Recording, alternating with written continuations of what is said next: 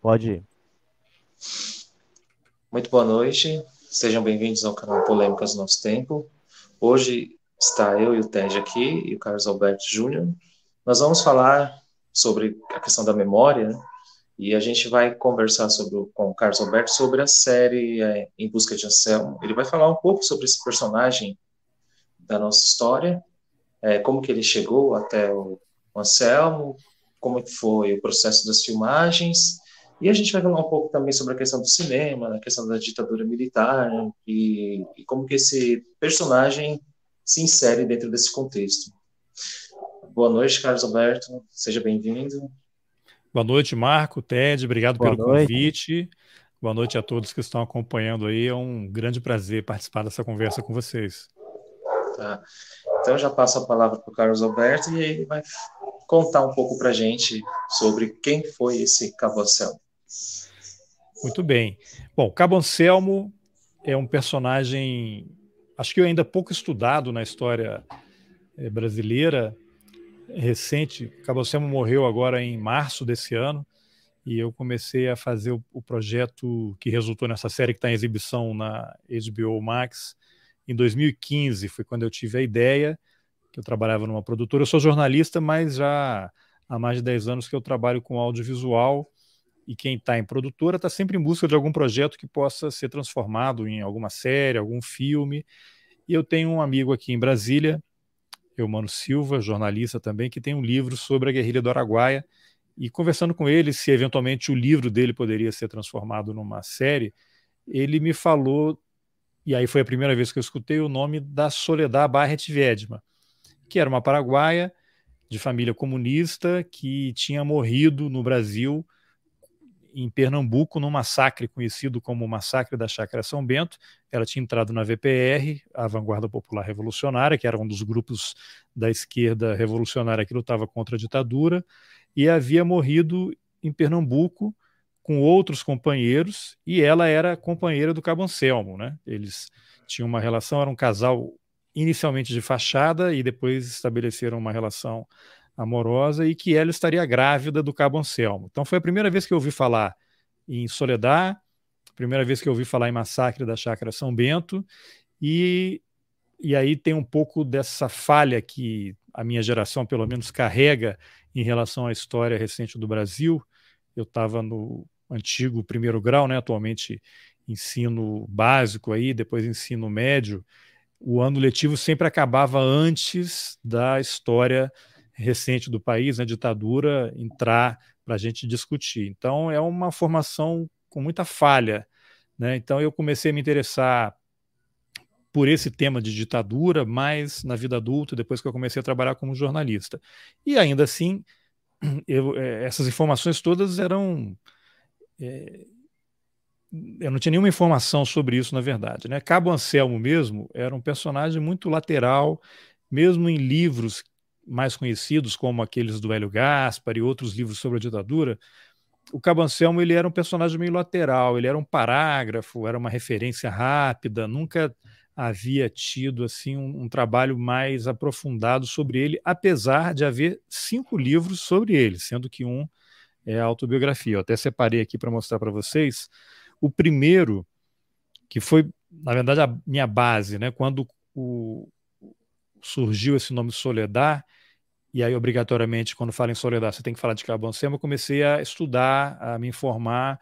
Cabo Anselmo, que era esse personagem, inicialmente um líder da, dos marinheiros, né? um líder da esquerda, que poderia vir a ser um grande revolucionário, um cara que foi preso durante a ditadura, fugiu da cadeia, aí fugiu, vou colocar entre aspas, depois a gente até pode falar mais sobre isso.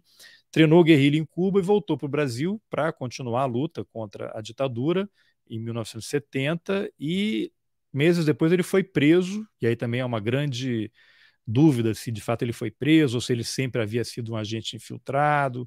O fato é que ele passa a trabalhar em colaboração com o DOPS de São Paulo, com a equipe do delegado Fleury, ele respondia diretamente ao delegado Fleury e, e tra trabalhou como agente infiltrado para a repressão, entregando um monte de gente, ficou dois anos entregando pessoas, muitas desaparecidas políticas até hoje, e um personagem que o, a ação mais conhecida dele foi exatamente esse massacre da Chácara São Bento, em Pernambuco, que depois eu vou falar um pouquinho mais sobre ele, para quem não conhece.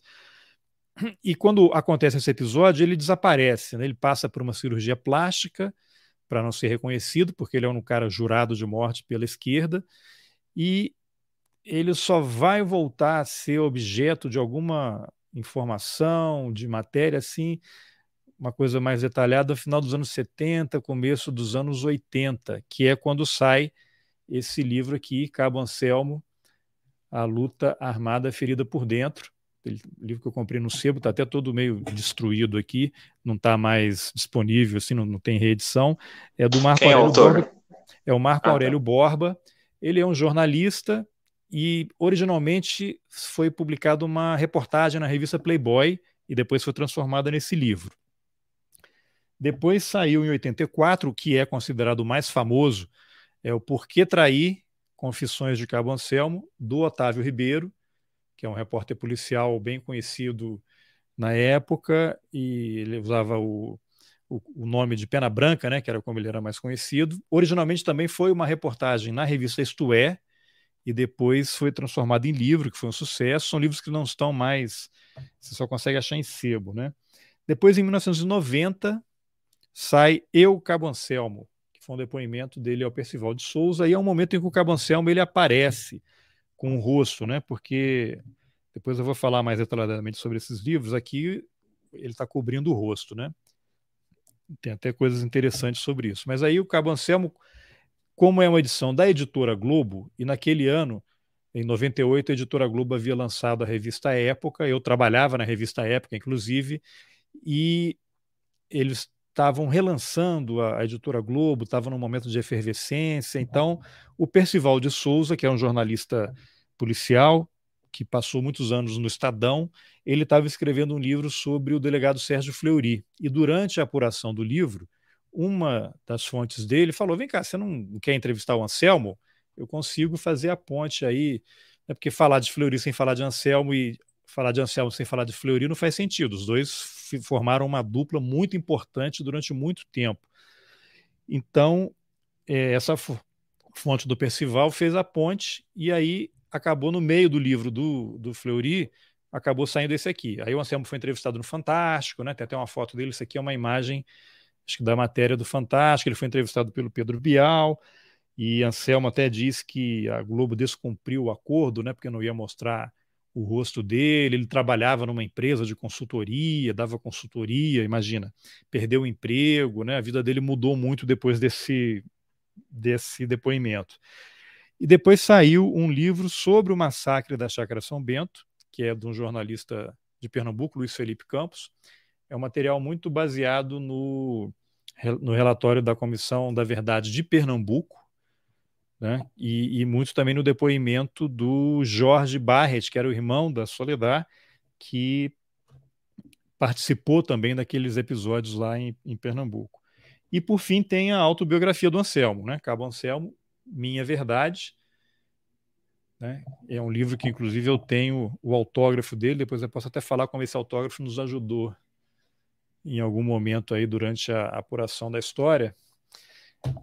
Enfim, mas aí os problemas que eu vejo nesse livro, e aqui não vai nenhuma, não é uma crítica assim aos profissionais, porque são situações muito diferentes, não é, é impossível a gente avaliar o grau de dificuldade que eles tiveram para elaborar esse material. Mas, por exemplo, esse aqui, Eu, Cabo Anselmo, é um livro que o Anselmo não é entrevistado. São, é uma reportagem feita em base, com base em depoimentos de pessoas que conviveram com a CEL, muita informação em off, de militares. Então, você já tem é, alguma dificuldade ali de conseguir confirmar algumas informações. Lógico que a gente confia que o jornalista é um cara sério e, e as fontes dele também são confiáveis. Esse aqui, o Porquê Eu Traí, é um ping-pong, né, como a gente chama em jornalismo, que é pergunta e resposta. O problema desse tipo de entrevista é que o Anselmo fala o que quer. O cara faz a pergunta, o Anselmo fala, aí uma, uma vez ou outra ali ele contesta, mas assim, não tem como checar as informações. Né? O Anselmo não mostra o rosto, né, que foi a condição dele para dar entrevista. Depois ele conta, eu não vou dar spoiler, né, mas na série Em Busca de Anselmo a gente conta a história desse livro aqui.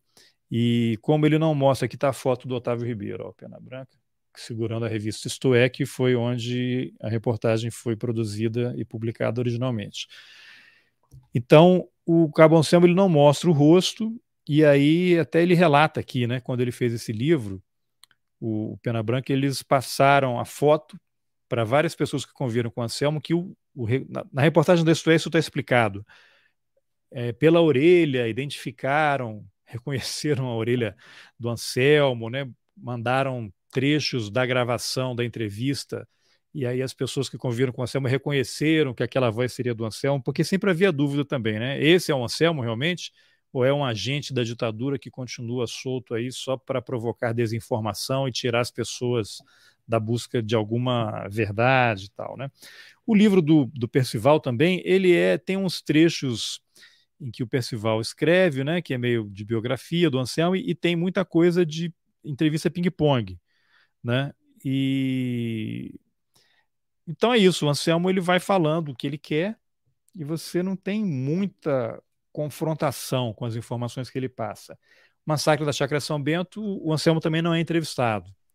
Né? E a minha verdade é a verdade do Anselmo. Né? Aí, se você quer acreditar que é verdade ou não, fica a, a, a gosto do cliente. Né? Então, eu comecei lendo esse material para poder identificar o que fazia sentido, o que não fazia sentido, e a minha ideia era uma coisa que me intrigava era que o Anselmo, primeiro assim, por que, que um cara que participou como agente infiltrado da ditadura, por que, que ele quer aparecer? Por que, que ele fica dando entrevista? Por que, que é, é uma vaidade extrema? E o Anselmo é uma, era uma pessoa muito vaidosa. É, qual o objetivo? Ele podia ser morto, né? A gente estava até conversando aqui antes de começar a gravação. Por que, que não mataram o Anselmo, né? Se ele estava circulando aí, apesar de viver escondido. Se eu achei o Anselmo, imagina quem estivesse de fato tentando encontrá-lo. Não era uma coisa muito difícil. Então, isso me intrigava também, né? E toda vez que ele aparecia, era sempre. Ele não era exatamente contestado, em relação ao que ele contava. Ele dizia que não tinha mais documentos, que não conseguia usar o nome verdadeiro, que não conseguia se aposentar, porque a ditadura teria desaparecido com a documentação dele, certidão de nascimento. E ele depois entrou com um pedido de anistia na comissão de anistia, querendo ser reincorporado à Marinha e receber salários atrasados, uma pensão do Estado, pedido esse que acabou sendo rejeitado por unanimidade pela comissão de anistia. E aí, ao levantar esse material todo, eu achei que ali havia uma história a ser contada, que é um personagem com muita informação sigilosa, morreu sem contar tudo que ele sabia. Né? Quem assistir a série vai ver que ele mente o tempo todo. E a, a ideia era não dar um palco para o Anselmo falar o que ele quisesse, mas deixá-lo falar o que ele quisesse, né? E a gente confrontar aquelas informações que ele passava com depoimentos de outras pessoas e com documentação. Então, um documento que foi muito importante nesse trabalho todo foi o relatório de Paquera. O relatório de Paquera foi um relatório escrito pelo Anselmo quando ele viajou ao Chile para se reconectar com as lideranças da vanguarda popular revolucionária em 1900 e final de 71 o pessoal estava todo fora do Brasil, banido, né? Esse termo que a ditadura criou no exílio, e ele foi se encontrar com Onofre Pinto, que era um ex-sargento do Exército, que já havia sido preso, torturado, e foi um daqueles 15 presos políticos trocados pelo embaixador americano. Ele está naquela foto clássica né, dos presos em frente ao avião Hércules 56, indo para o México.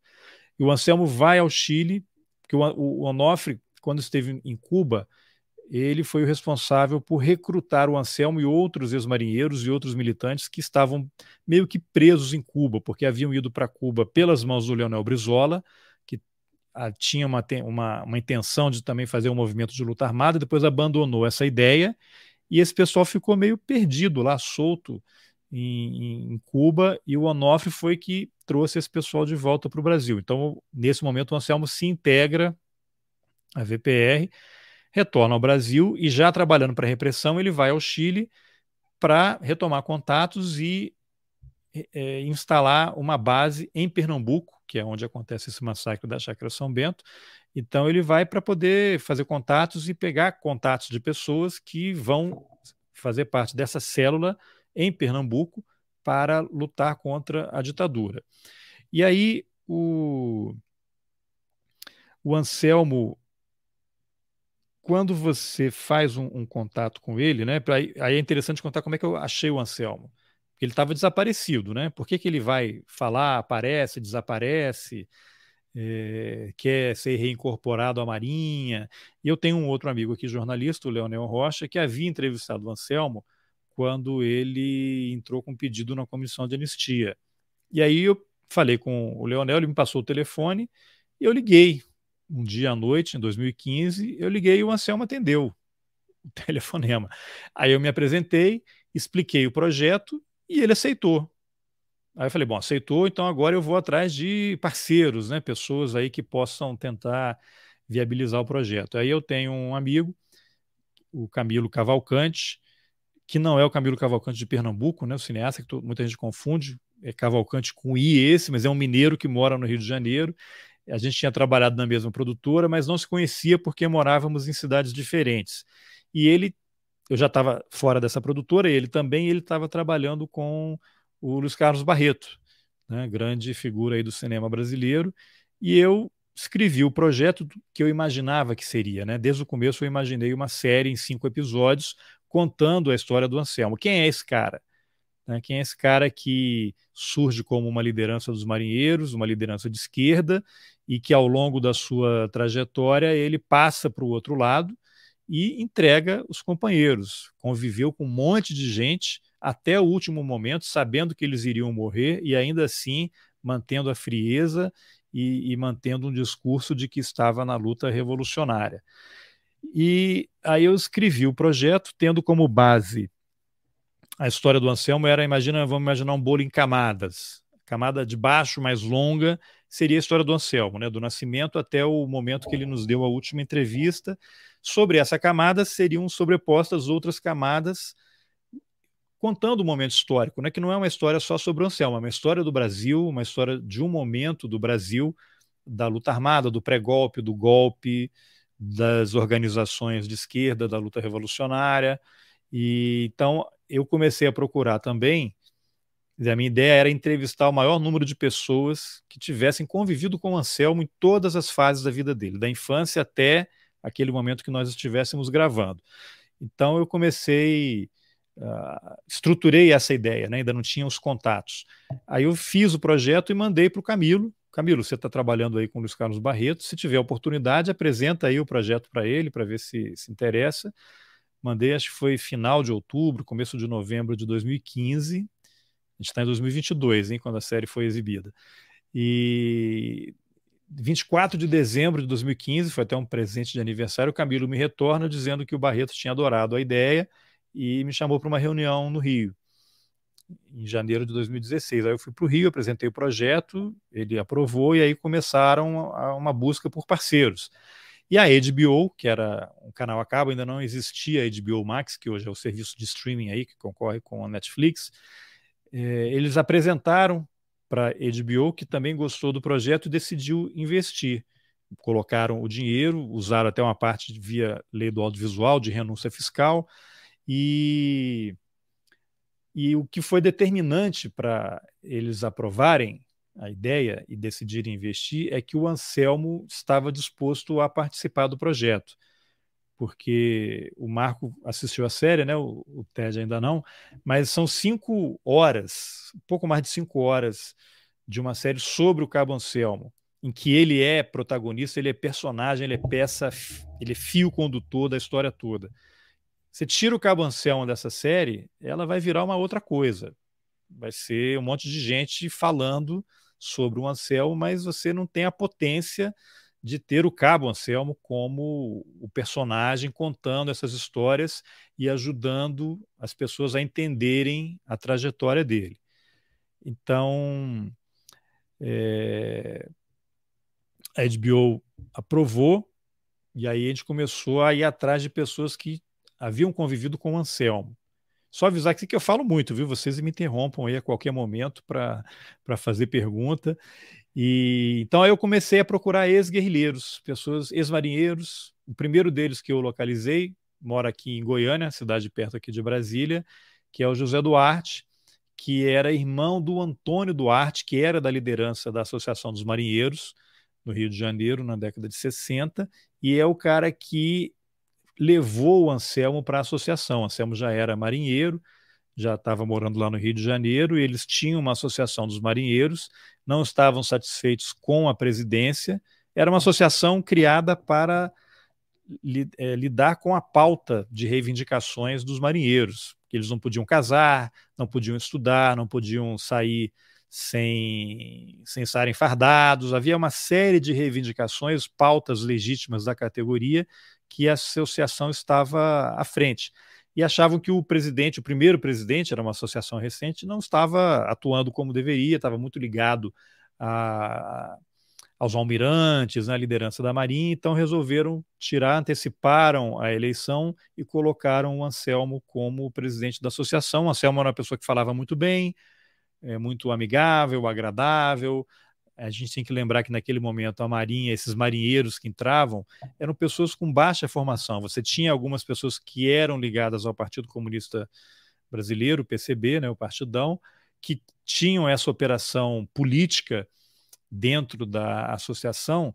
mas o Anselmo não era uma pessoa, em tese, assim, de partido, né? ele não estava ligado a isso. Ele ele tinha interesses em literatura, jornalismo, poesia, cinema, mas era um cara que falava muito bem. O pessoal gostava dele, ele escrevia no jornalzinho da associação e pegaram ele para ser esse cara que seria meio porta-voz, um relações públicas da entidade, enquanto o resto da direção da associação estaria na operação, digamos assim, da pauta legítima da categoria. E aí Ô, eu procurei. Carlos Alberto, Sim. Só um detalhe. E a Marinha também, ela tinha várias restrições, né, também, assim, quanto ao, aos marinheiros, né, a questão do casamento, né? eles tinham um, uma limitação, assim, de vida social bastante grande, né? Exatamente, essa era a grande questão ali, que era um dos pontos, inclusive, da pauta de reivindicação deles.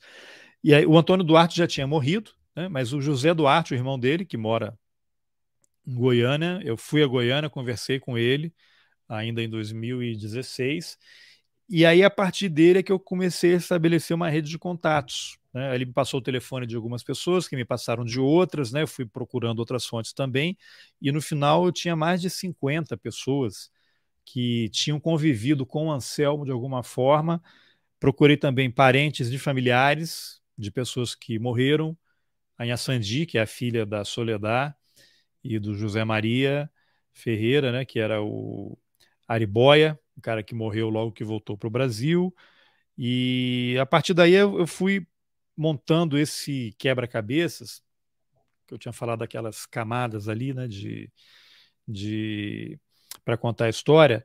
Então, tinha amigos de infância do Anselmo, né, contatos que ele passou para a equipe, ex-marinheiros, pessoas que conviveram com ele na Marinha, pessoas que conviveram com ele na clandestinidade, em Cuba, no retorno ao Brasil e depois e ex-policiais do DOPS também, né? Pessoas que trabalhavam com Fleury e que acompanhavam e monitoravam e participavam de operações com o Anselmo. Então eu fiz, é, entrevistei essas 50 pessoas, um pouco mais, antes de começar o projeto, porque eu precisava para é, estruturar o que seria um pré-roteiro, eu precisava saber que história que eu ia contar, quem era esse Anselmo, né? porque as informações todas disponíveis em livros, em, em reportagens, eram basicamente as mesmas. Então você pega material mais recente, eles estão todos baseados nesses livros que eu mencionei. Né? Então, com alguns problemas que eu tinha identificado. E aí, o Anselmo falando alguma coisa, é verdade ou não é? Um cara que era da desinformação, né, atuando como infiltrado, um cara que participou de operações que resultaram na eliminação e desaparecimento de tanta gente, qual o interesse dele em falar alguma verdade? Né? Se ele contar alguma verdade, ele vai ser morto. Né? Ninguém chega aos 81 anos e morre doente tendo feito o que ele fez. Ele resolve contar alguma coisa, iam matá-lo. Assim, eu uso sempre como exemplo o coronel Paulo Malhães, que foi um dos operadores da Casa da Morte de Petrópolis. Né? Para quem não conhece, era uma um centro de tortura secreto em Petrópolis, para onde só iam pessoas que iam morrer, por isso que era o nome de Casa da Morte. E a única sobrevivente é a Inês Etienne Romeu, já falecida também, que por alguma razão acharam que ela também se tornaria uma infiltrada e a soltaram. Assim que ela saiu, ela denunciou e a casa caiu literalmente, né? Teve que parar de funcionar por conta das denúncias dela. Ela ficou anos presa, né? Foi barbaramente torturada. Então, o Paulo Malhães foi à Comissão Nacional da Verdade e a Comissão da Verdade do Estado do Rio de Janeiro contou um monte de coisa da Casa da Morte, deu informações que ninguém ainda sabia sobre o, o ex-deputado Rubens Paiva, e um mês depois ele foi assassinado na casa em que ele morava, né, um, um sítio ali nos arredores do Rio, na Baixada Fluminense. Ele também já estava vinculado desde que saiu do Exército com milícia, com jogo do bicho, empresas de segurança. A morte dele nunca foi esclarecida. Oficialmente ele teria sofrido um ataque cardíaco, apesar dele ter sido encontrado com um saco plástico, né? enfiado na cabeça. Né? Roubaram computador que havia na casa dele, um modo de operação bastante clássico uhum. em relação a isso. Então o Anselmo ele sabia que se contasse alguma coisa ele morreria. Então todas as aparições dele, né, ele ia ao Roda Viva, ficava uma hora e meia dando entrevista, é, participava de outros programas aí de televisão, fazia lives na internet, mas é uma pessoa que você não tem como confiar na informação dele. E a série, ela tem, eu acho que uma das virtudes do projeto é que a gente conseguiu mostrar as mentiras do Anselmo pelo próprio Anselmo. A gente tinha depoimento de outras pessoas que desmentiam as informações que ele dava, mas em vários momentos a gente tem o próprio Anselmo dando informações contraditórias, contrárias ao que ele havia dito anteriormente, e aquele relatório de Paquera que eu mencionei no início também foi um documento importante, porque ali tinha informações, ele falava uma coisa para a gente, em frente à câmera, e o relatório que ele havia escrito dizia outra, né? Ele negava, dizia que não era aquilo, e aí a gente mostrava o documento. Então, é, a série também ela foi estruturada no sentido de apresentar o Cabo Anselmo. Algumas pessoas ficaram chateadas no começo, quando viram só um ou dois episódios, Alguns disseram que a gente estava humanizando o Anselmo, né? Queriam que já contestasse, que se ele falasse alguma mentira já tinha que ter feito uma, um contraditório ali, diz, dito que ele estava mentindo. Mas se a gente tivesse adotado essa postura belicosa desde o começo, não haveria série, né? O Anselmo ia acabar indo embora.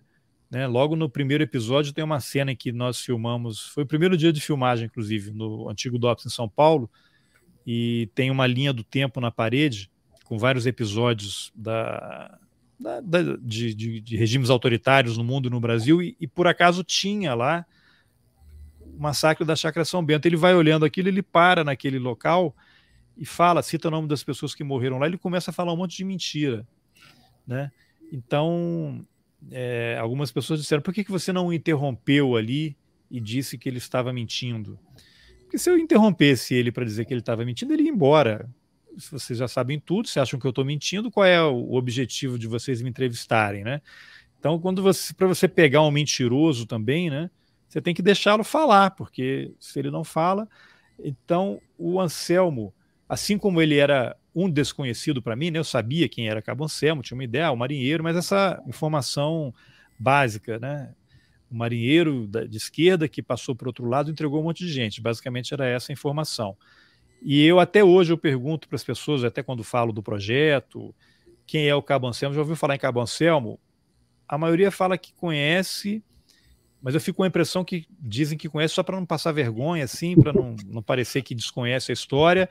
Alguns eu percebo que realmente conhecem, mas aí quando eu penso, o que, que você sabe? Quem era o Anselmo? Aí já começa uma dificuldade para tentar explicar. Então, o Anselmo, que teve um papel tão importante naquele período na história do Brasil, e ele é importante por outras razões também, por conta de, da questão da justiça de transição, do direito à memória e à verdade, da impunidade, essa questão da lei de anistia, né? ele, ele esbarra em todos esses temas.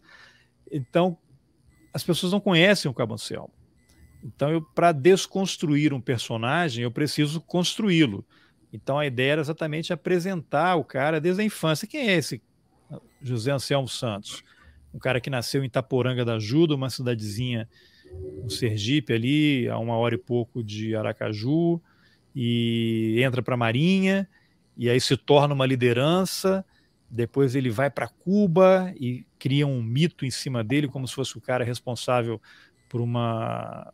Seria um Lamarca, né? um novo Lamarca, alguma coisa assim, e depois passa a atuar para a repressão, entregando pessoas.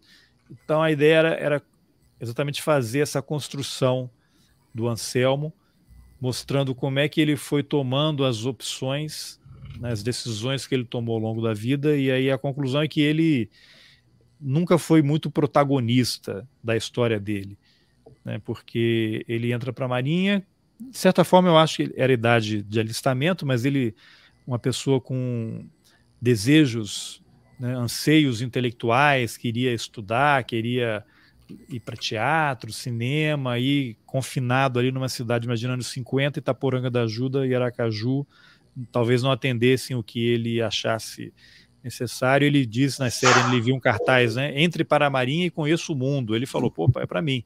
Aí ele entra para a Marinha, no Rio de Janeiro, ele é levado para a associação, e aí começa também essa história da vaidade dele, né? Na própria série, aí vai um pequeno spoiler. Eu perguntei, mas por que, que você aceitou né, ser presidente da associação? Ah, por, porque era a vaidade, né? Eu estava me afirmando diante dos colegas, era um, uma função importante, eu estava toda hora sendo recepcionado, as pessoas diziam, ô oh, presidente, ele, ele, dizia que se sentia o próprio João Goulart. Né? Então, depois vem o golpe, ele acaba preso, ele vai pedir asilo na Embaixada do México, lá no Rio de Janeiro, e acaba saindo, porque os grupos queriam uma pessoa de projeção nacional que saísse para, de alguma forma, tentar liderar a resistência à ditadura em 64 e ele acaba saindo da, da Embaixada do México, mas é logo preso. Né? Os contatos que ele tinha já estavam sendo monitorados. Ele é preso, é levado para o Alto da Boa Vista e fica lá com vários marinheiros que estavam respondendo a processo. Ele também foi condenado a alguns anos de prisão.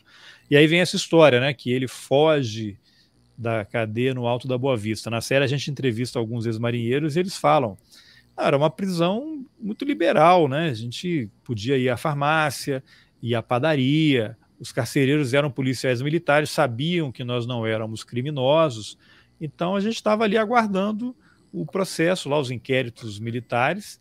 Inclusive havia casos de pessoas, de, de marinheiros que iam para o fórum para participar lá da, das audiências e sumiam, não voltavam.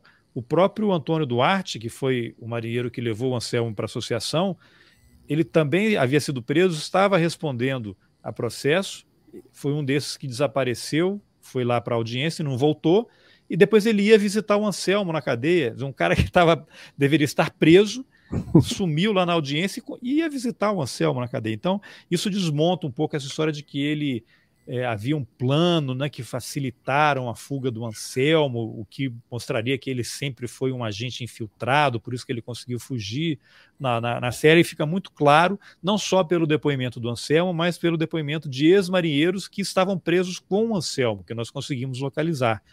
E eles relatam que podia sair, não tinha nenhum problema, os caras estabeleceram relação de amizade com os carcereiros e a vida seguia muito tranquilamente para eles. O Anselmo era o único preso lá porque os, todos os habeas corpus foram concedidos a outros marinheiros e ele, aparentemente, porque era a liderança dos marinheiros, teria sido mantido ali como talvez medida educativa, não existe uma explicação, mas todos os pedidos de habeas corpus para ele foram negados. Ele ficou por último, mas ele circulava, né? Ele circulava. E aí acaba é, fugindo, né, entre aspas. Na verdade, ele desceu, encontrou o pessoal que eu estava aguardando. De lá ele foi para o Uruguai, encontrou o Brizola e foi mandado para Cuba para treinar guerrilha. Volta para o Brasil em 70 e aí em 71 ele é preso pela equipe do Fleury, supostamente. Aí começam também várias mentiras, né? Nesse próprio livro aqui do Porque Eu Traí, Confissões do Cabo uhum. Anselmo, ele disse que não foi torturado, ele disse que ele que procurou o Fleury, que estava lá em frente ao Museu do Ipiranga, em São Paulo, aí tinha um orelhão. Ah, os mais jovens que não sabem o que é orelhão, aquele telefone público né, que ficava na, nas ruas aí. E aí ligou lá para a equipe do Fleury, para o Fleury e disse que queria se entregar. e foi lá para o DOPS. Né? Então você tem vários momentos em que ele diz que foi torturado, que não foi torturado. Tem um livro também do Márcio Moreira Alves, que era foi deputado, jornalista, deputado, né? E ele teria sido aquele motivo do AI-5, né? Porque ele fez um discurso na Câmara, ele era deputado, de, pedindo para as moças não namorarem soldados, né? Ele tinha feito esse livro em 65, eu acho, Torturas e Torturados, já falando das torturas do cabo do que a ditadura estava promovendo, não sei se saiu em 66, eu acho, esse livro. E Tem até um documentário, né, sobre... Tem até um então. documentário então, sobre o Márcio Moreira Alves, né, em relação a essa, então, esse discurso dele, né? Exato, exato. E aí o Anselmo disse que é, foi torturado aqui. E, e, na entrevista que ele deu para a gente, em frente ao prédio do DOPS no Rio de Janeiro, ele disse que não foi torturado. Então a gente coloca o Anselmo dizendo uma coisa para a gente e o a entrevista que ele deu para o Márcio Moreira Alves, no livro. E aí você fica naquela dúvida. Então, qual Anselmo está falando a verdade? O que falou diante das câmeras que não foi torturado ou que deu uma entrevista para o Márcio Moreira Alves dizendo que foi torturado? Eu acho que uma pessoa que é torturada não esquece. Eu nunca fui torturado, espero jamais ser. Então é alguma coisa traumática. E depois no próprio DOPS, né? Ele disse que foi torturado. Para a gente, ele disse que foi torturado. Inclusive, foi um dilema até se a gente. Houve uma discussão, discussão no sentido de conversa, né? Se íamos ou não é, deixar o Anselmo falar para a Câmara que ele havia sido torturado. E aí acabamos optando por sim, porque haveria depoimentos de outras pessoas dizendo que ele não foi torturado e o, o, o próprio trecho da entrevista dele ao livro do, do Pena Branca, né, do, do Otávio Ribeiro, que é esse aqui, dizendo que não foi torturado. O Anselmo até fala: não, não, não, não, não, não houve tortura, e, e, dá uma risadinha, né? O livro registra que ele deu uma risada depois de negar que tivesse sido torturado. Então, a gente estava lidando o tempo todo com esse tipo de, de pessoa. É, então, antes de começar o projeto, eu até imaginei, pô, de repente o Anselmo resolve contar alguma coisa para gente, né? Vai revelar alguma coisa. Mas, assim, logo no começo você perde as esperanças porque ele não estava lá para esclarecer nada. Até a Inhaçandi, que é a filha da Soledad, ela dá uma diz uma frase interessante que, é que para esse pessoal que atua na repressão, para eles interessa essa confusão. É a minha palavra contra a sua, ele disse aquilo, mas não foi o que aconteceu.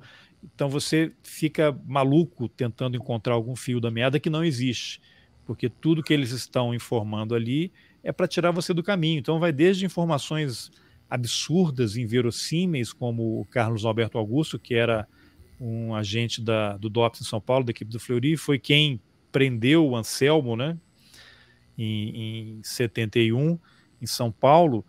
Nós recuperamos um depoimento dele ao Ministério Público, porque ele foi denunciado pelo Ministério Público pelo desaparecimento do Edgar Aquino Duarte, que também era um ex-marinheiro, que havia acolhido o Anselmo quando o Anselmo volta de Cuba. Os dois estavam morando no mesmo apartamento e o Carlos Alberto Augusto, que era conhecido como Carlinhos Metralha, porque ele, segundo relatos de vários presos políticos, ele entrava na carceragem portando uma metralhadora.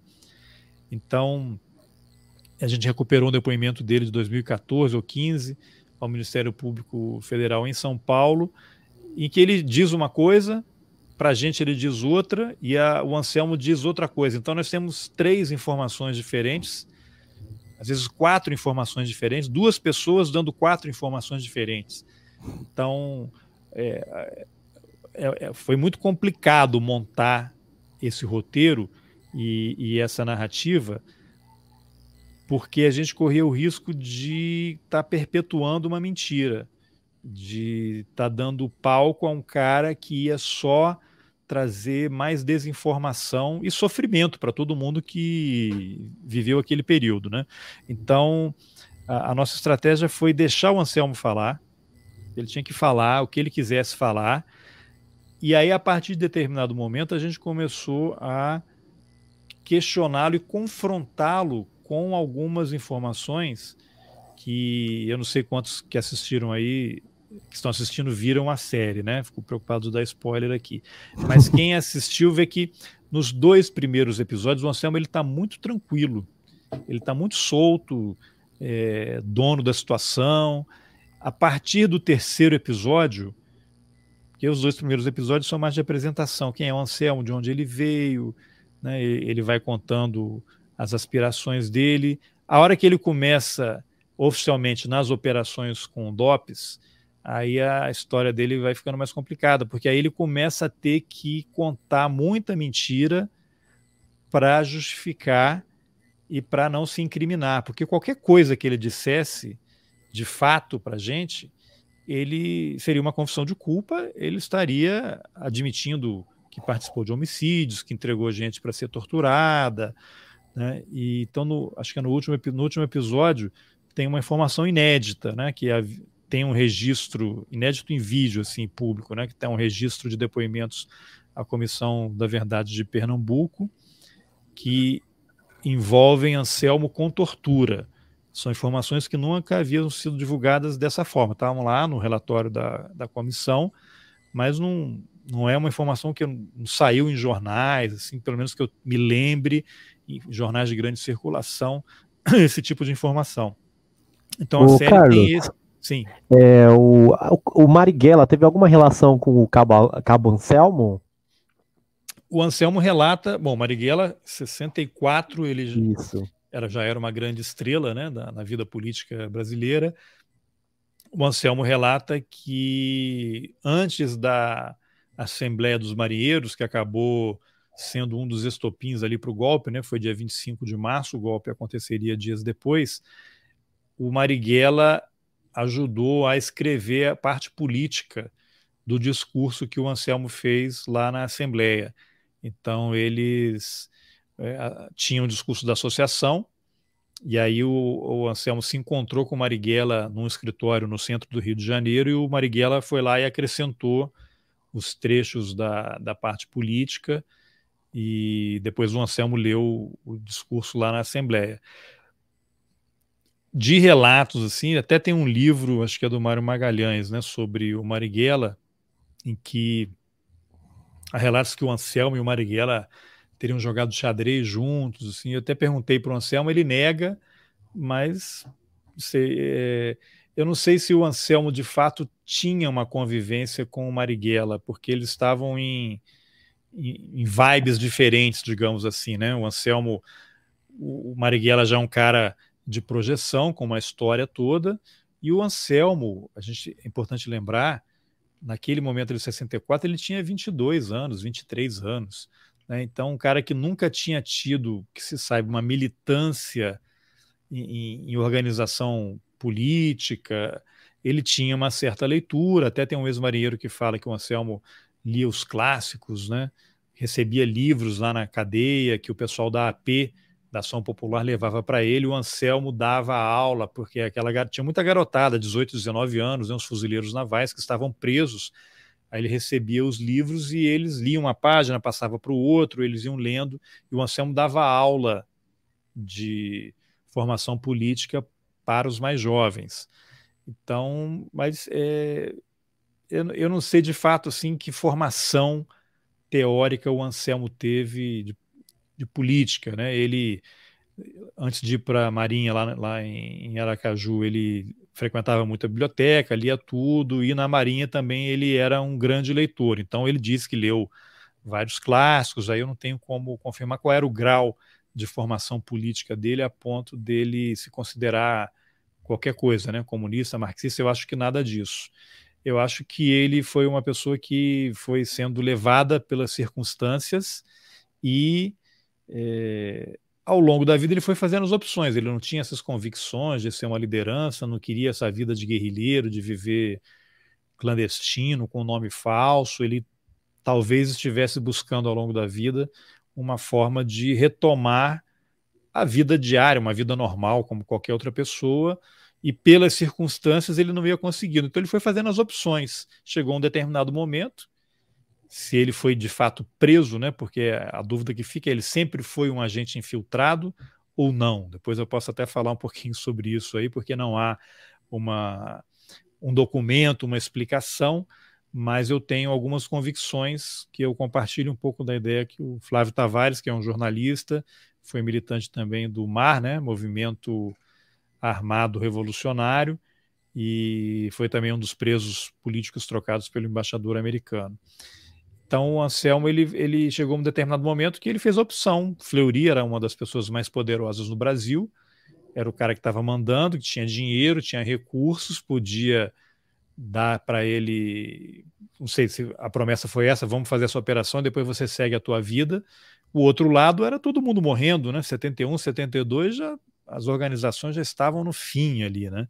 O governo Médici, que foi muito brutal em relação a isso. Então, eu acho que ele fez essas opções. É, sem grandes convicções de luta, né? ele queria cuidar da vida dele e se aliou às pessoas que pudessem, de alguma forma, ajudá-lo a alcançar os seus objetivos. E essa grande dúvida, que até é a parte final do primeiro episódio da série, se ele era ou não infiltrado. O curioso é que todos os ex-marinheiros, todos os que conviveram com Anselmo, acham que ele não era infiltrado em 64 e todo mundo que não conviveu com ele acha que ele sempre foi um infiltrado. Como eu havia dito, não tem documentos dizendo que ele era ou não infiltrado, mas o, o que eu acho é que ele pode ter sido, de alguma forma, instrumentalizado. É, todas as Forças Armadas no Brasil e no mundo têm os seus serviços de inteligência. E o da Marinha, o Senimar, é considerado por todos um dos mais eficientes, né, um dos mais sofisticados e com informações de maior qualidade. Então, quando chega o momento do alistamento militar, aquele monte de jovens ali, eles, lógico, estão sendo todos avaliados. Né? Os oficiais superiores estão vendo, ó, isso aqui tem mais aptidão para isso ou aquilo. Chega o Anselmo, que se destaca dos demais pela capacidade de comunicação, pela capacidade de relacionamento, um cara que tinha estudado em escola católica, né? Poderia ter sido seminarista, era um, uma pessoa diferente da média daqueles marinheiros que estavam ali. Eu não acho improvável e nem impossível que ele tenha sido aproximado por um oficial de inteligência e ele Anselmo escrevia no jornal da associação, né? Então ele pode ter sido abordado, procurado por alguém. Olha, vamos trocar umas, conversar aqui de vez em quando, trocar umas ideias e tal pode não ter entrado formalmente para esse serviço de informações, mas nada impede que ele tenha sido um informante. Então tem até um livro, todo o Leme é Bombordo, que é até de um ex-marinheiro, é até um é o Anderson, que é ele mora acho que em Alagoas, até estive com ele é, em Aracaju no evento lá que o Romero Venâncio organizou para falar sobre a série, em que ele entrevista vários ex-marinheiros e ali ele, ele recupera textos, manuscritos de pessoas infiltradas nas assembleias dos marinheiros. Pessoas que estavam lá, marinheiros, assistindo a assembleia, faziam um relato e encaminhavam para os oficiais superiores. Então, Anselmo não era o único infiltrado, mas ele ocupava essa posição de liderança. Então, eu não acho difícil que ele tenha mantido vínculos com essas pessoas aí ao longo da vida, tenha passado informações. Agora, que ele estava preso lá no alto da Boa Vista e estaria teria continuado vinculado ao serviço de informações da Marinha, que ele teria sido orientado, ah, você realmente vai ser o cara, o nosso agente infiltrado e, e vai ficar passando informações para a gente, vai para Cuba em Cuba, realmente, ele não teve contato com o Brasil, mas em Cuba também havia infiltração. Né? Imagina o serviço secreto cubano, a inteligência cubana, que é considerada uma das melhores do mundo.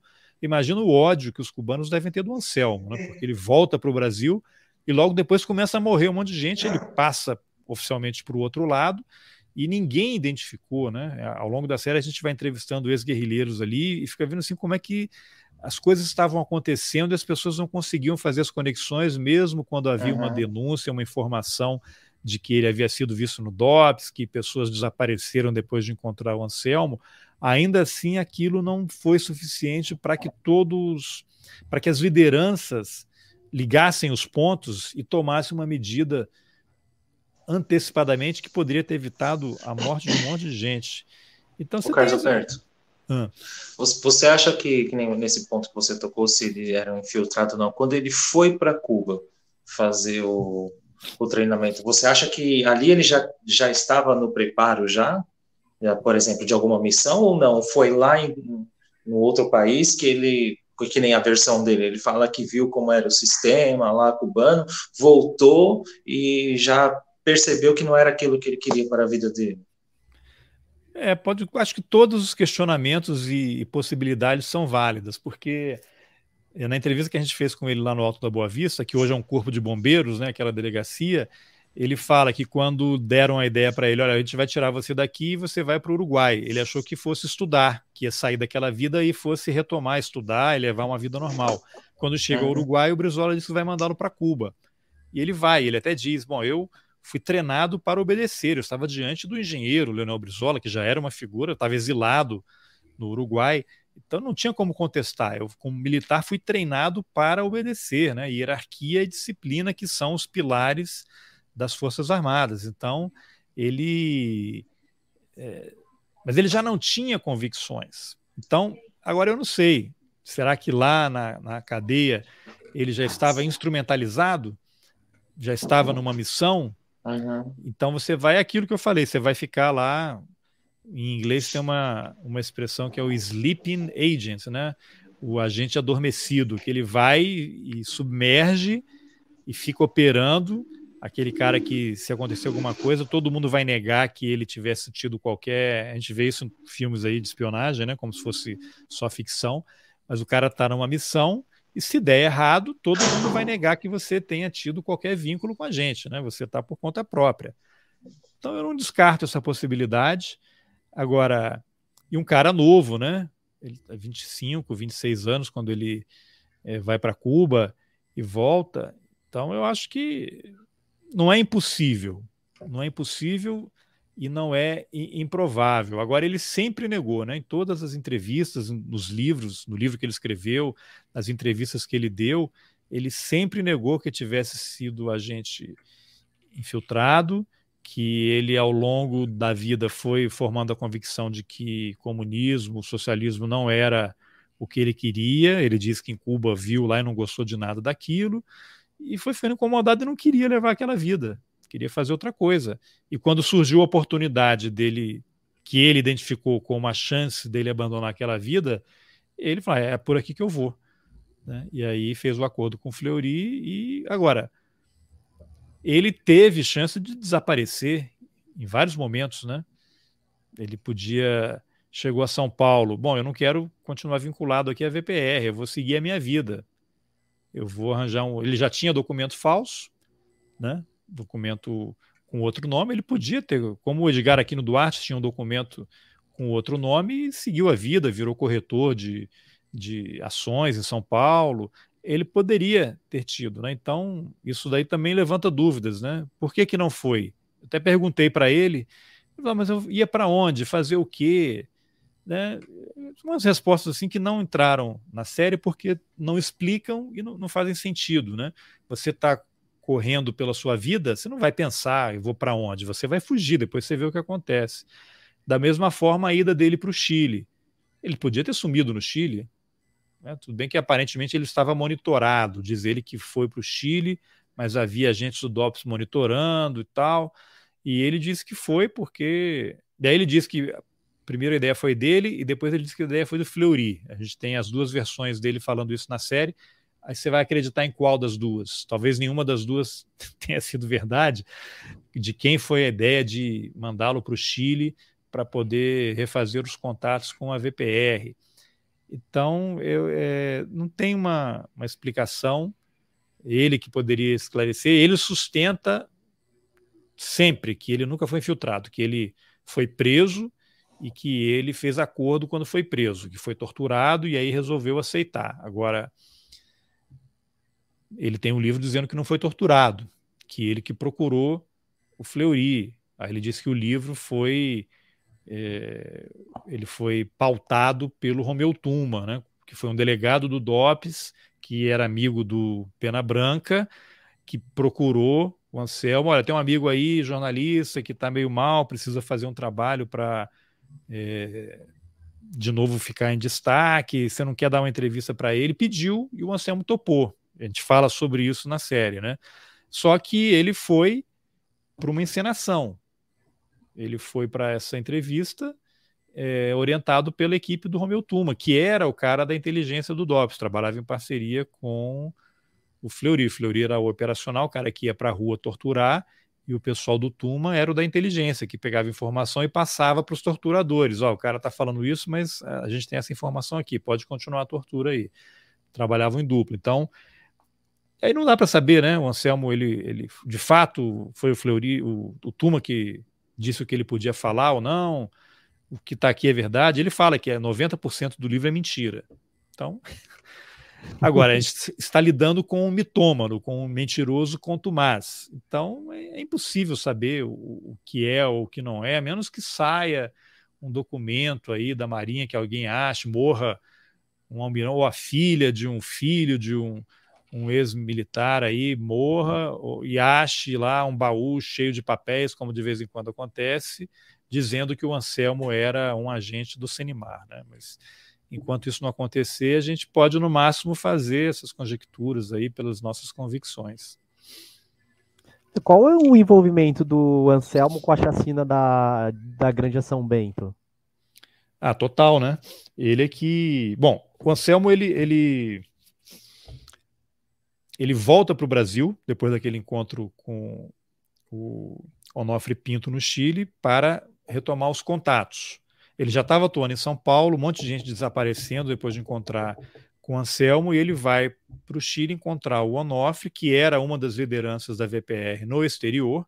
Você tinha o Mário Japa, que estava em Cuba, que é o Shizu Osava, e você tinha algumas pessoas na França, na Argélia, mas havia uma disputa no Chile entre o Onofre Pinto e a Maria do Carmo Brito e o Ângelo Pesucci que eram duas lideranças da VPR também, que estavam na disputa de quem controlaria a VPR no exterior. E o, o Onofre coordenava uma parte grande das operações, ele é que tinha os contatos, porque era tudo compartimentado, então nem todo mundo sabia quem é que estava operando, como é que você localizava alguém. Então já havia uma ideia anterior à ida do Anselmo ao Chile de montar uma base em Pernambuco. E aí, nessa vi viagem, o, confirma, o Anselmo é que vai ficar o responsável por organizar essa célula da VPR em Pernambuco. E aí você tem a história da Soledad. Soledad, que é paraguaia, de família comunista, o pai dela havia sido preso e exilado e tiveram que sair várias vezes do Paraguai, sai em definitivo em 54, quando tem o golpe, e o Stroessner assume. Eles estavam morando no Uruguai. E lá havia estava acontecendo no começo dos anos 60, uma série de atentados de grupos fascistas, né, neofascistas, contra jovens. E a Soledad foi uma das moças que foi atacada por um grupo, foi sequestrada por um grupo nazista, e apesar dela não ser judia, e queriam que ela dissesse é, viva é, viva Hitler, né? E ela falava o contrário, né? Viva Fidel, viva Revolução, tal. E aí eles fizeram com um objeto pontiagudo, uma faca, duas suásticas nas pernas dela. Foi um escândalo no, no, Uruguai na época. E depois disso, a família acaba, como a família era do Partido Comunista, enviam a Soledad para a União Soviética. Lá eles tinham lá, acho que é o Consomol o nome, que é uma escola de formação política para a juventude comunista, e a gente de vários países para lá, e a Soledad vai para lá fazer uma formação política, e de lá ela vai para Cuba, treinar guerrilha. E lá é que ela conhece o José Maria, que era o Ariboia, que já era da VPR, um ex-marinheiro também.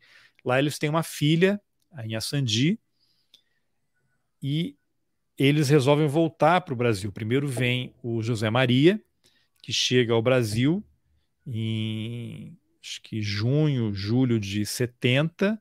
Um mês depois ele é preso e morre no mesmo dia na tortura. Soledad havia ficado com a filha em Cuba e com, eles conviveram com Anselmo em Cuba. Soledad e Anselmo chegaram a, a, conviver ali com Zé Maria também, que era um ex-marinheiro, eles foram juntos para Cuba. E aí a, o Zé Maria morre no Brasil e passa um, um tempo, a Soledad resolve voltar.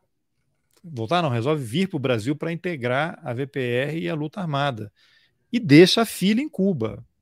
A Inha Sandi tinha dois anos, ela deixa a filha em Cuba e vem para o Brasil e nessa ida do, do Anselmo ao Chile, o Onofre é que faz a conexão. A Soledad vai fazer parte do grupo do Anselmo e eles formam um casal de fachada. Eles já se conheciam de Cuba, formam um casal de fachada que vão para Pernambuco, montam uma boutique, né, uma vida legal para as pessoas. Só que o Anselmo já é infiltrado, né? Ele vai para Pernambuco já monitorado pelo DOPS. O DOPS é que aluga a casa, em que eles vão ficar. Já vai o Carlos Alberto Augusto junto com o Anselmo, né? O DOI Code de Pernambuco, o DOPS de Pernambuco, está todo mundo monitorado. E lá eles começam a atrair pessoas para essa célula da VPR. Então você depois tem o Eudaldo, que tinha sido trocado pelo embaixador alemão e vai para a Argélia, e de lá, acho que lá ele conhece a, a Pauline Rastul, a Pauline é, tinha ido para a Europa anos antes e ela era companheira do Ladislau Dolbo, que é professor em São Paulo, e era o Jamil da VPR. Só que o relacionamento deles acaba não dando certo, eles iam juntos para Cuba, mas a VPR decide que o Ladislau tem que ficar lá para manter relações na Europa pela VPR e a Pauline vai sozinha para Cuba e lá ela e o Eudaldo começam um relacionamento e resolvem vir para o Brasil também para integrar a luta armada e voltam para o Brasil como um casal já. Há um outro, é, um agrônomo baiano, o Evaldo, que também estava lá em Cuba, que ele, é, acho que ex-marinheiro também, que ele vem para o Brasil também, se integra a essa célula, e tem um pernambucano que morava em São Paulo, chamado Jarbas, que trabalhava numa livraria, que é recrutado pelo Anselmo em São Paulo e vai volta para Pernambuco, e então eles formam essa célula básica, essas seis pessoas. E já estavam circulando rumores de que o Anselmo era infiltrado, já muitas informações chegando. Aí até que chega uma carta do Chile dizendo que Anselmo era infiltrado e que esse pessoal tinha que sair de lá porque estava todo mundo monitorado. E essa carta quem leva para Pernambuco é o Jorge Barret Wiedman, que era irmão, que é irmão, era, né? Que a Soledad morreu. O Jorge está vivo. Era irmão da Soledad. Ele é que leva essa carta. E aí a história que ele conta é que havia duas cartas. Uma que era para mostrar para o Anselmo e para a Soledad, com informações básicas, e outra era para ele entregar para o pessoal da VPR que estava lá, fazendo esse alerta que o Anselmo era infiltrado e que as lideranças iam entrar para poder dissolver todo mundo. E o Jorge entrega as duas cartas para a Soledade, dizendo: olha, ele esperou uns dias, na verdade, né, que ele tinha que entregar para alguém da VPR. Como ninguém aparecia, ele não era da VPR, não tinha os contatos. Ele segura essa carta durante alguns dias. E aí, depois de uma semana, ele entrega para a Soledade, dizendo: Olha, você não pode mostrar essa carta, não pode ler, não pode mostrar essa carta para o Anselmo. E aí, de madrugada, ele acorda para ir ao banheiro, passa, porque eles estavam na mesma casa, em frente ao quarto da Soledad e do Anselmo, e vê os dois lendo a carta que ele tinha dito para não mostrar para o Anselmo. Então, ali, ou seja, a, a fachada, do, a infiltração do Anselmo caiu, e isso acaba precipitando o massacre da Chácara São Bento. Então, a versão oficial da ditadura é que esses militantes todos estavam nessa chácara, que era uma chácara em Paulista, em Abreu e Lima, desculpa, antigamente era Paulista. Em Abreu e Lima, ali na periferia de Recife, a versão da ditadura é que esses militantes estavam todos lá num, numa conferência, num evento, e aí foram cercados pela polícia, houve uma troca de tiros e eles morreram. Né? Só que as, os depoimentos, né, os fatos mostram o contrário. Na verdade, já estavam todos monitorados, todos eles foram presos em lugares diferentes, foram torturados, assassinados, alguns antes de irem para a chácara, e outros foram levados com vida e executados na chácara, e eles montaram um teatro.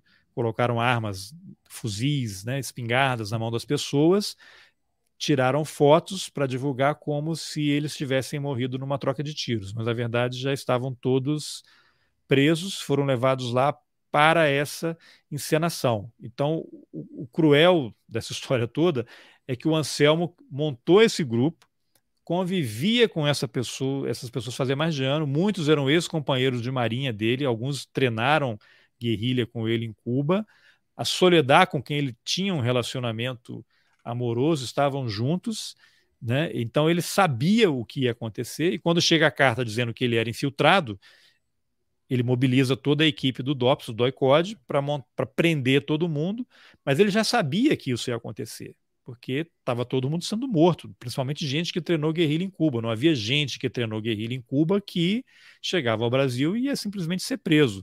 Eles eram torturados e eliminados. Então você imagina uma figura como Anselmo que conviveu com essas pessoas durante tanto tempo, sabendo o que ia acontecer com elas e mantendo a mesma rotina, como se nada estivesse acontecendo. E, e tem a história que a Soledad estaria grávida. Aí você tem o depoimento da Mércia, que era uma advogada de presos políticos lá em Pernambuco, que ela foi ao necrotério com a mãe de Jarbas, que era uma das vítimas do massacre, que era o que trabalhava na livraria. E ao entrar no necrotério, ela viu os corpos todos ali e viu um feto aos pés do cadáver da Soledad. A Soledad estava num barril, segundo o relato dela, a gente tem o vídeo, né? Isso está na série. E havia um feto. Então, Anselmo sempre nega, né? Diz que a Soledad não estava grávida, que quem estava grávida era Pauline. Então, você não tem é, é, nenhuma informação que corrobore o que o Anselmo fala. Pelo contrário, os relatos das pessoas que conviveram com Soledad e Anselmo e aquele grupo naquele momento, há vários relatos de pessoas dizendo que a Soledad estava grávida, que ela dizia que estava grávida, que fazia sapatinho de, de tricô para o bebê. Então, você vê a frieza desse personagem que é, executa. Né? Eu não sei se ele apertou o gatilho, não sei se ele estava na chácara, mas a gente tem o depoimento da Sonja, que era a dona da boutique, porque Soledad e Anselmo tinham uma boutique que. uma, uma, uma, uma empresa que fazia blusas para vender e, e deixavam nessa boutique em consignação. Soledad e Pauline são presas nessa boutique. Pauline já é espancada duramente na boutique e a Sonja e o marido dela, que presenciaram a prisão e o espancamento, eles leem no dia seguinte que elas morreram num tiroteio na chácara, que elas eram de uma organização terrorista, como a ditadura chamava na época, e morreram numa troca de tiros. Ela, mas não foi isso que aconteceu, foram elas foram presas aqui, espancadas aqui na frente. Ela tenta, ela e o marido tentam registrar uma ocorrência na polícia. O delegado se recusa a registrar a ocorrência, diz que era uma quadrilha de criminosas estrangeiras que estavam no Brasil, mas ela sabia que não era nada daquilo. E aí depois ela e o marido vão à OAB para você ver a coragem dela.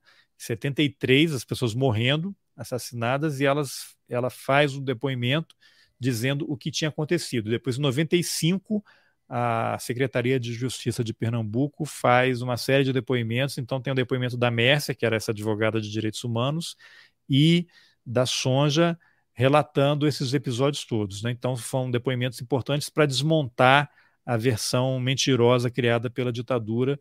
Então, a relação do Anselmo com a granja, ou a chácara São Bento, é essa. Ele organizou aquele grupo, alugar, a ditadura alugou aquele sítio que esse pessoal treinava, ia lá de vez em quando, e serviu de cenário para essa encenação de que houve uma troca de tiros.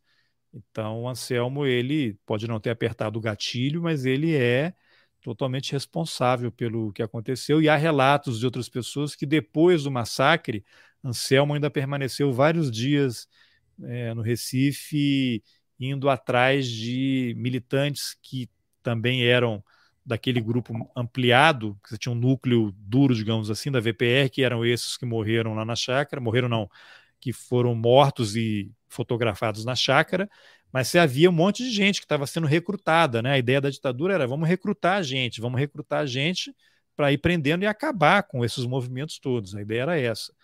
Então, Anselmo teria passado ainda vários dias em Pernambuco acompanhando a polícia, batendo na casa das pessoas para pegar, para prender, para localizar. Depois ele volta para São Paulo, faz uma cirurgia plástica e continua vinculado ao DOPS por vários anos, né? trabalhando, dando consultoria, dando aula para os policiais, fazendo palestras para militares chilenos. Na série, inclusive, ele fala que eh, passou uma semana no Rio de Janeiro dando palestra para oficiais chilenos. Em 73, Imagina, o golpe no Chile foi 11 de setembro de 73. Dizer, o Brasil treinando o que viria a ser a ditadura chilena, que foi uma das mais terríveis daqui da América do Sul.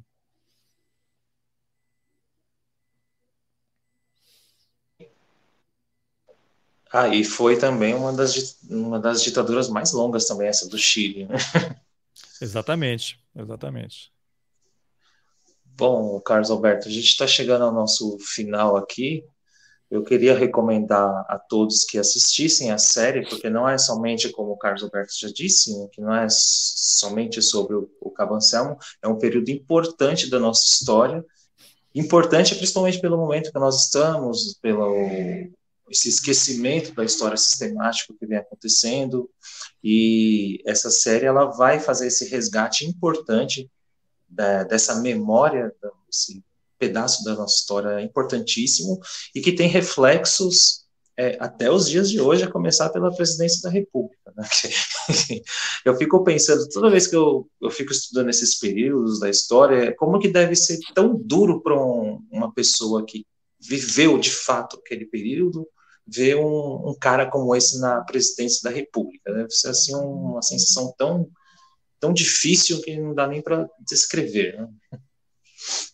Exatamente. Eu espero que a série seja é, motivo de debate, de discussão. Eu gostaria muito que ela fosse assistida por estudantes aí de ensino médio. Né? Acho que para ensino uhum. básico ainda é um pouco pesada, mas ensino médio o pessoal já está mais preparado para lidar com esse tipo de tema nas universidades, né? Eu me coloco à disposição aqui para participar de lives como essa, ou presencialmente, quando for possível.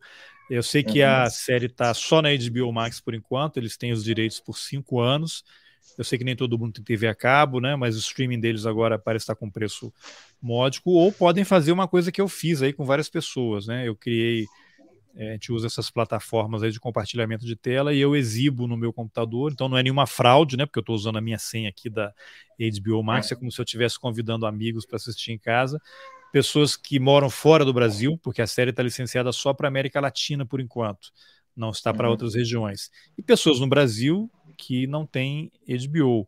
Então eu já fiz algumas exibições a partir do meu computador, a gente bate papo, conversa, troca ideias, acabamos criando grupos aí de WhatsApp para troca de informações, de conteúdos. Então eu espero que a série seja importante também para trazer para o centro do debate a necessidade de rediscutir a lei de anistia, uma lei que anistiou os torturadores, né? Eles continuam impunes, não há um único torturador condenado criminalmente, o único que tem um. Ele é reconhecido como torturador, não é mas na área civil, não é nem na área criminal, é o Carlos Alberto Brilhante Ustra, que morreu em 2015. Né? Os outros todos não têm nenhuma condenação por tortura. É, inclusive os agentes da repressão, os militares que praticavam atos terroristas, esses sim praticavam, né, como a bomba, bombas em bancas do jornal, lá no Rio Centro, né, que morreu um militar e o outro está vivo aí, recebendo aposentadoria, deu aula na escola militar aqui, Colégio Militar de Brasília. Então, eu acho muito importante que essa série ajude a gente a entender um pouco, como você falou, Marco, se a sociedade brasileira tivesse sabido lidar da forma adequada com essa história toda, a gente não teria um Bolsonaro como presidente, não teria que todo dia enfrentar esse cansaço que é abrir os sites de notícias e ver um general querendo saber de eleição, querendo saber de urna eletrônica. Não é competência dos militares, eles não têm que se meter nisso. A gente uhum. chegou numa situação tão surreal que se a punição tivesse acontecido como deveria, a gente não estaria passando por essa, esse cansaço, né? um cansaço que, que a gente vê diariamente. Então, eu acho necessário, eu acho difícil que aconteça, mas porque está todo mundo morrendo, os governos não colocaram isso como ponto central. Quando a Dilma vai e cria a Comissão Nacional da Verdade, que foi uma exigência né, da Corte Interamericana de Direitos Humanos por conta de uma condenação que o Brasil teve por causa da guerrilha do Araguaia, ela levou um golpe, né? O próprio general Vilas Boas tem a frase famosa da facada nas costas. Então é uhum. é aquele acerto por cima, né? As pessoas estão morrendo, é, não tem. Hoje estamos em 2022, né? Imagina, os poucos que estão vivos ainda não, não foram punidos e acho que dificilmente serão.